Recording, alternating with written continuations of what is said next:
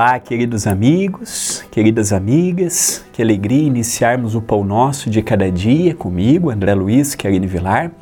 Gratidão à TV A Caminho da Luz e ao Centro Espírita Perdão, Amor e Caridade, e também a você pela oportunidade que estão me dando de juntos nos encontrarmos.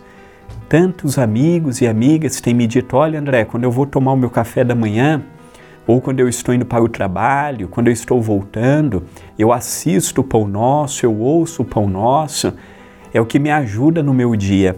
Eu confesso que eu não tenho dimensão do tamanho que este projeto simples e humilde ele tomou e vem tomando a cada dia.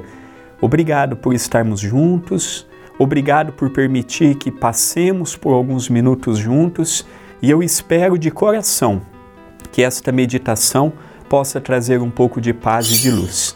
Estamos na semana que antecede o Natal. É momento de trazermos Jesus para os nossos corações. É momento de trazermos o nosso governador espiritual, o nosso amigo inconfundível. Ao longo de todo o mês estamos estudando suas frases e estamos pensando com muito carinho em continuarmos estudando frases do Novo Testamento ao longo de todo o ano de 2023, mas para tal precisamos da chancela dos bons espíritos. Vamos ver hoje a frase inserida no Novo Testamento, é uma frase de Paulo.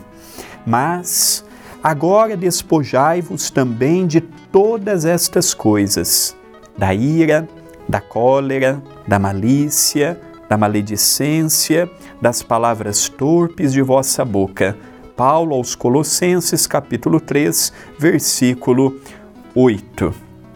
Interessante a advertência de Paulo, uma advertência atemporal.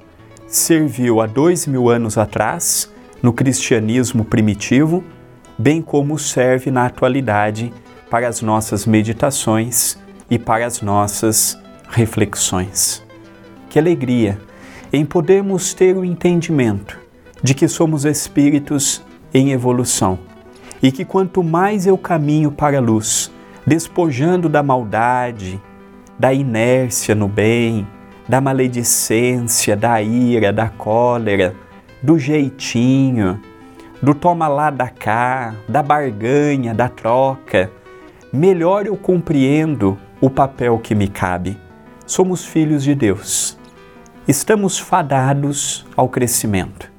O crescimento é pessoal, cada qual no seu tempo e no seu momento.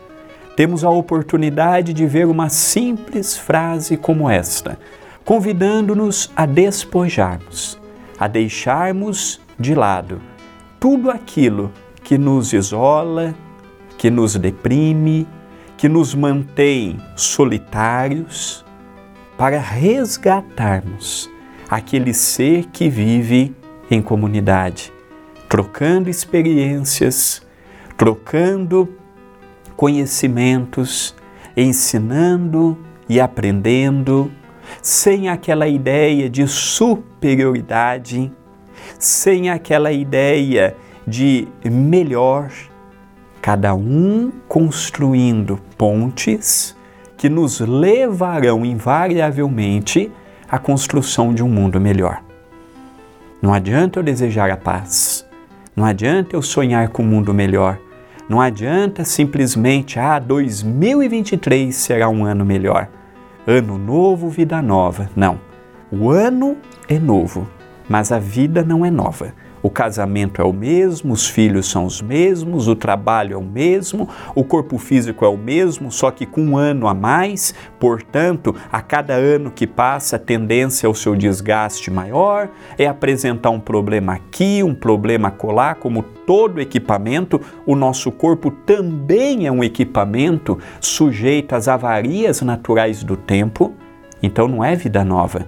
A vida é a mesma as escolhas podem ser novas, o caminho pode ser novo, mas a vida ela é a mesma.